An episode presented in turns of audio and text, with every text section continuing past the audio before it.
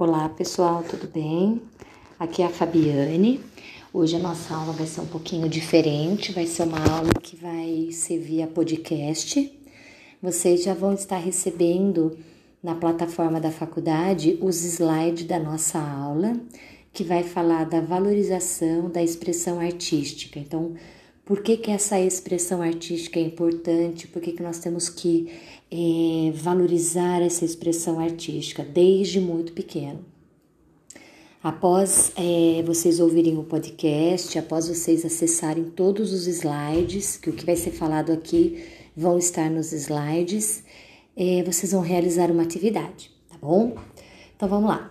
É, o que a gente precisa já de antemão deixar é, claro é que a arte ela é uma forma particular de conhecimento do ser humano. Então, cada arte é particular do ser humano. Então, cada pessoa demonstra e expressa a arte de uma forma individual e particular. A arte, ela é um produto de expressão, expressão do imaginário, do sentimento, das emoções de cada ser humano. Então, por exemplo, se você for pegar um, um, quadro de um artista, naquele momento ele se expressa naquela obra de arte por estar vivenciando ou sentindo algum tipo de emoção. Então, a emoção ela é muito é, particular, ela é muito é, individual e ela transmite sempre uma emoção e um sentimento.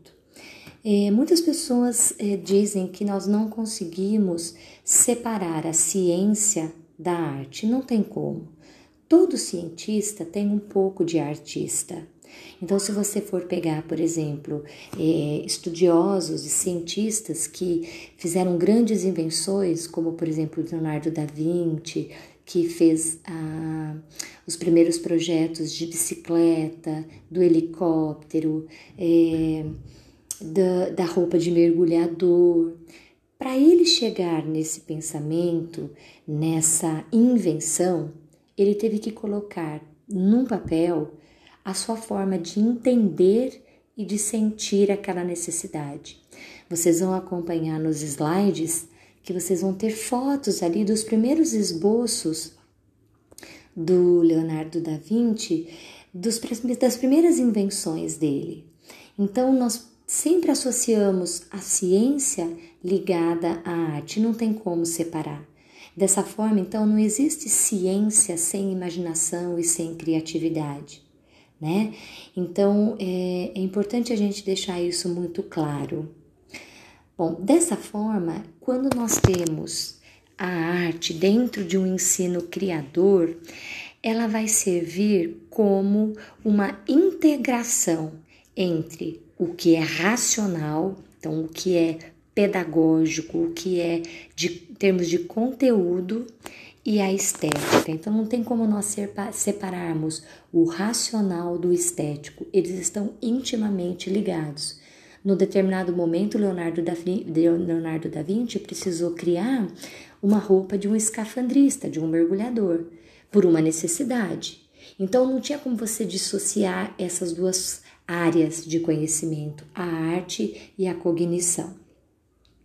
Então, por que, que essa arte é tão importante para nós? Primeiro, porque ela tem três aspectos. O primeiro aspecto, ela tem a ver com o sociocultural. O que, que é isso?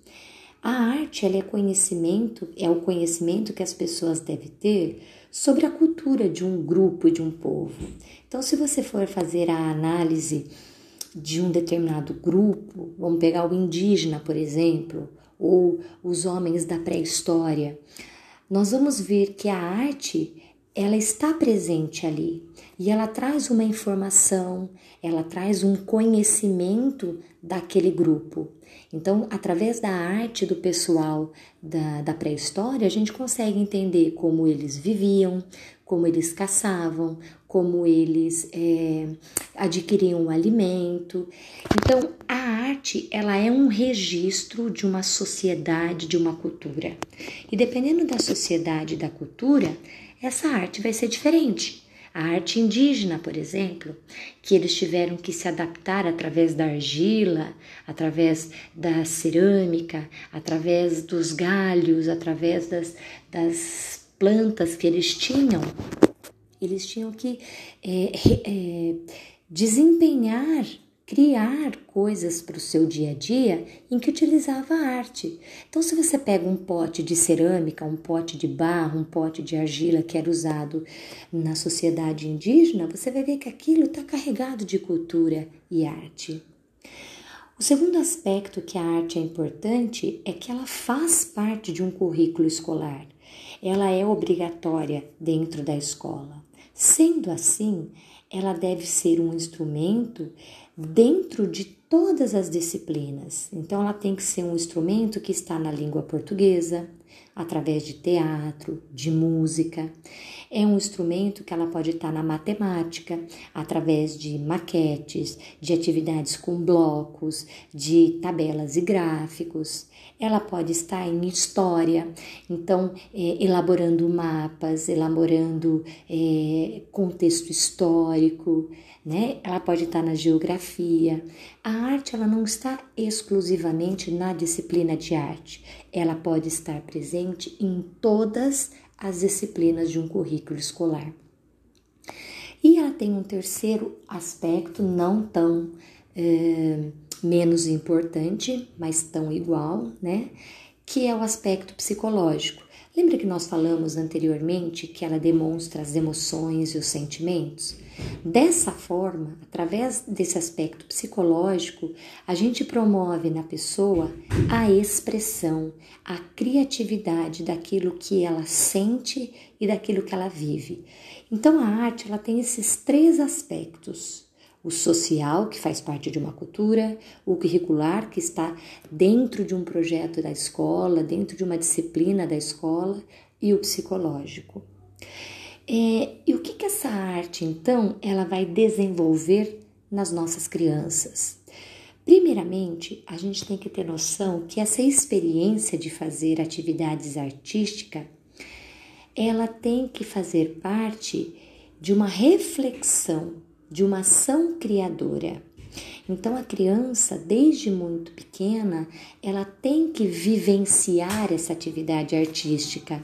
Ela tem que é, ser inserida no contexto do desenhar, do imitar, do fazer de conta, do dançar, do brincar. Então, esse, essas atividades artísticas, desde muito cedo, têm que fazer parte dessa ação da criança. É, essa arte ela tem que é, desenvolver uma experiência sobre a arte como um objeto de conhecimento. Então, quando eu faço uma arte, quando eu expresso uma arte, eu estou querendo transmitir um conhecimento a alguém, uma mensagem a alguém, tá? E com isso, ela vai aproximar as culturas distintas.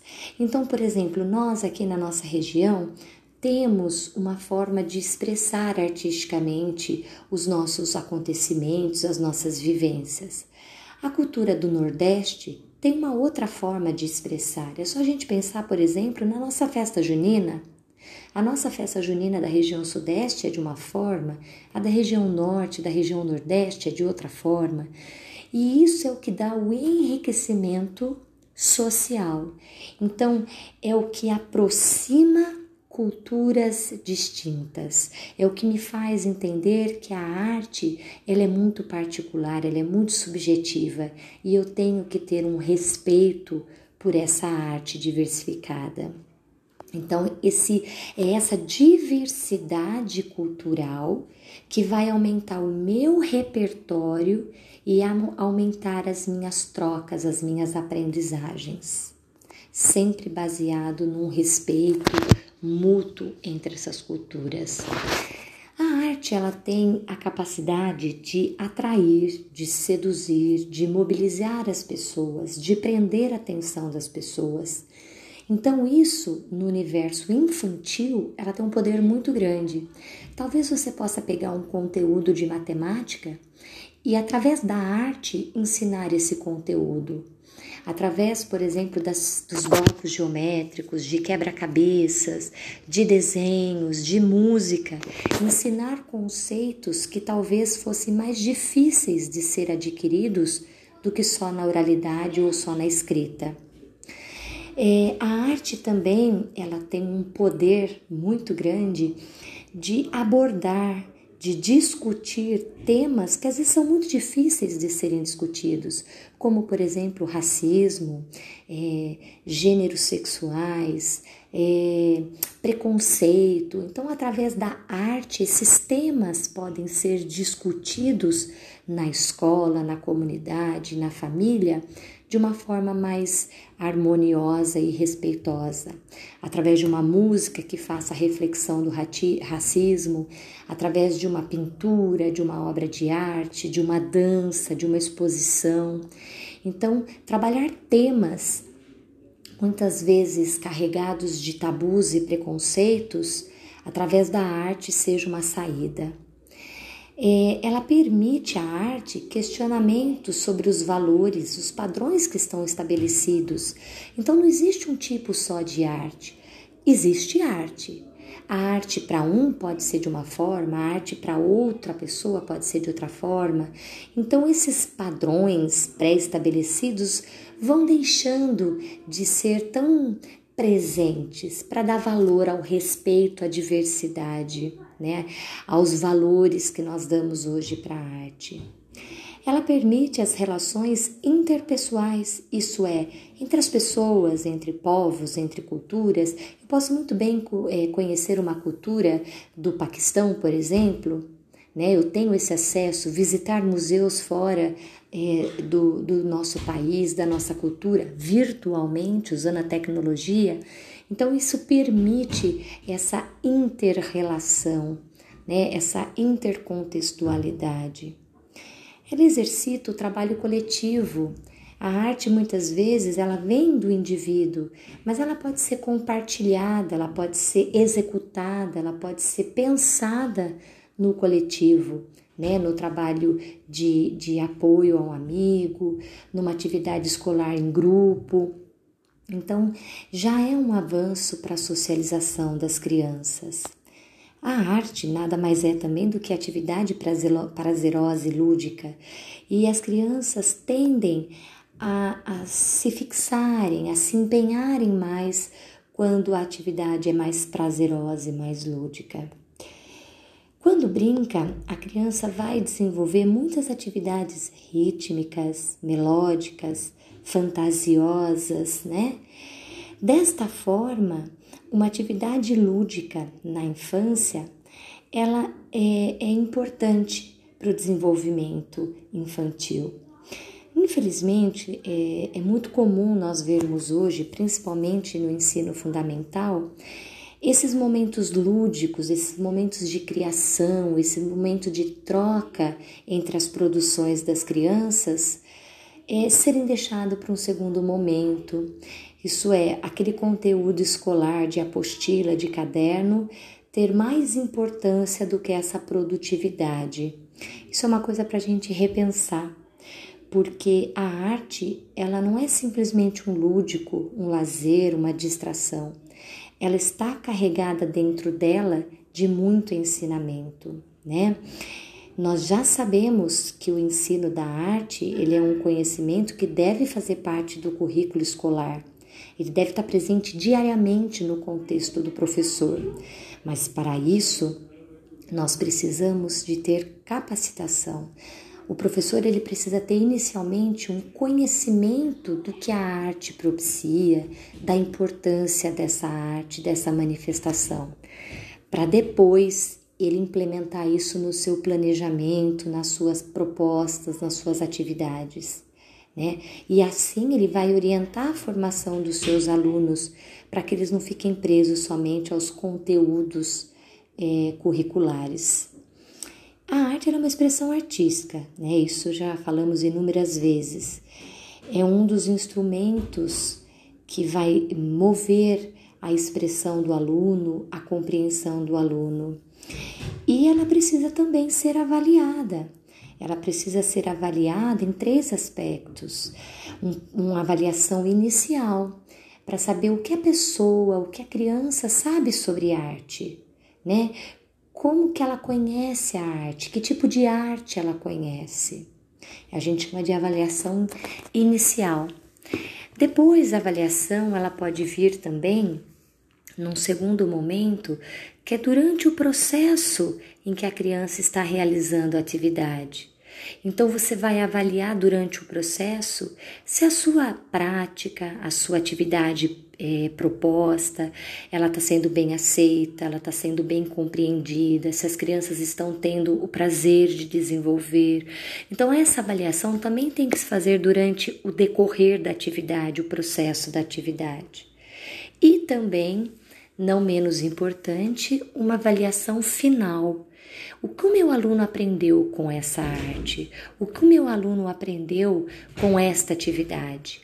Então essa avaliação em arte, ela tem que se fazer presente nesses três momentos: no início, durante e no final das atividades propostas para os nossos alunos.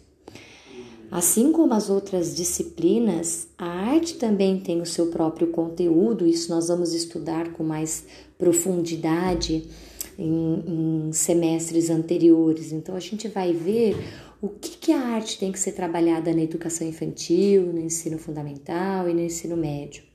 Ela tem os seus conteúdos, os seus objetivos, tá? Então, que nós vamos nos aprofundar com mais uh, profundidade é, futuramente. Mas o que é mais importante nós deixarmos é, claro é que essa arte ela se faz presente na escola e ela tem que estar presente em todas as disciplinas, em todos os momentos. Vocês vão ver ali que eu cito sobre a interdisciplinaridade, isto é, todas as disciplinas devem acolher a arte. A matemática deve ter arte, o português deve ter arte, as ciências deve ter arte. Então é possível isso. É possível você pensar numa atividade de matemática que tenha música, que tenha uma maquete, é possível você pensar numa atividade de português que tenha um teatro, que tenha uma dança, que tenha uma música. É possível sim você pensar em ciência, história e geografia que tenha uma exposição de fotos, que tenha uma exposição de maquete, a elaboração de uma maquete. Isso é arte, isso é interdisciplinaridade. É a arte sendo aplicada nas demais atividades, nas demais conteúdos. Ana May Barbosa, uma arte educadora muito sábia né, nos seus estudos, ela diz o seguinte, que a arte ela tem três aspectos, na verdade ela vai chamar de uma proposta triangular. Ela vai pensar a arte como um fazer artístico. O que, que, é isso? É tudo aquilo que a pessoa, que a criança produz. Então ela vai pintar uma tela, ela está fazendo algo artístico. Ela está colocando naquela produção algum sentimento. Então, a primeira proposta da Ana May Barbosa é esse fazer artístico. As crianças precisam fazer, elas precisam criar, elas precisam produzir arte. Uma segunda proposta dela para formar essa triângulo, né, esse, essa proposta triangular, é a apreciação. Essas crianças precisam apreciar, essas crianças precisam ver obra de artes, essas crianças precisam ver peças de teatro, essas crianças precisam visitar museus. Se não visitar fisicamente, estando presente, visitar virtualmente. Hoje nós temos uma, um contingente muito grande de museus nacionais e internacionais que são virtuais. Então, por que não levar para minha aula essa visita virtual? Então, eu fiz uma releitura de um quadro do Leonardo da Vinci. Então, vamos apreciar as obras do Leonardo da Vinci. Nós não temos como ir fisicamente, vamos virtualmente. Então, a segunda, o segundo tópico desta proposta triangular é a apreciação, é eu ver obra de artes, é eu entender essas obras, o que o artista quis dizer, porque ele usou tal técnica, em que momento ele pintou aquele quadro, aquela obra. Tá? Então é eu apreciar não só para achar belo ou feio, mas para eu ir além do que está sendo proposto. Nós dizemos que é uma leitura estética, né? É pesquisar sobre o momento, sobre o porquê ele pintou, sobre o que ele fez daquela forma. E um terceiro tópico para compor essa proposta triangular é a reflexão, a contextualização. Isso é, o que eu aprendi com aquela obra, o que eu aprendi analisando, o que eu aprendi criando a minha obra. Então, seria os três tópicos: produção, apreciação e reflexão. Isso é um trabalho em artes. Isso é o que todo professor tem que fazer na sala de aula. Por quê? Porque a partir desta compreensão, dessa proposta triangular que a Ana May Barbosa vem nos trazer, nós vamos ter alunos mais criativos, reflexivos, independentes, seguros e que de fato adquiram uma aprendizagem significativa. Então, caros alunos, o que eu quero dizer a vocês é que nós temos que tirar da nossa cabeça que arte é simplesmente executar uma atividade para o Dia das Mães, para a Páscoa, para o Dia da Bandeira, para o Natal. Arte é muito além disso.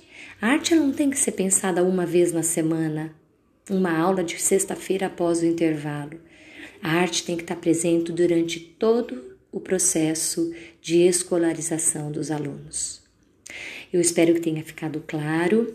Vou estar propondo esses slides lá na plataforma, inclusive uma atividade para que vocês realizem. Desejo que todos vocês estejam se cuidando, para que muito, muito em breve nós possamos estar presentes lá nas nossas aulas e discutindo ainda mais.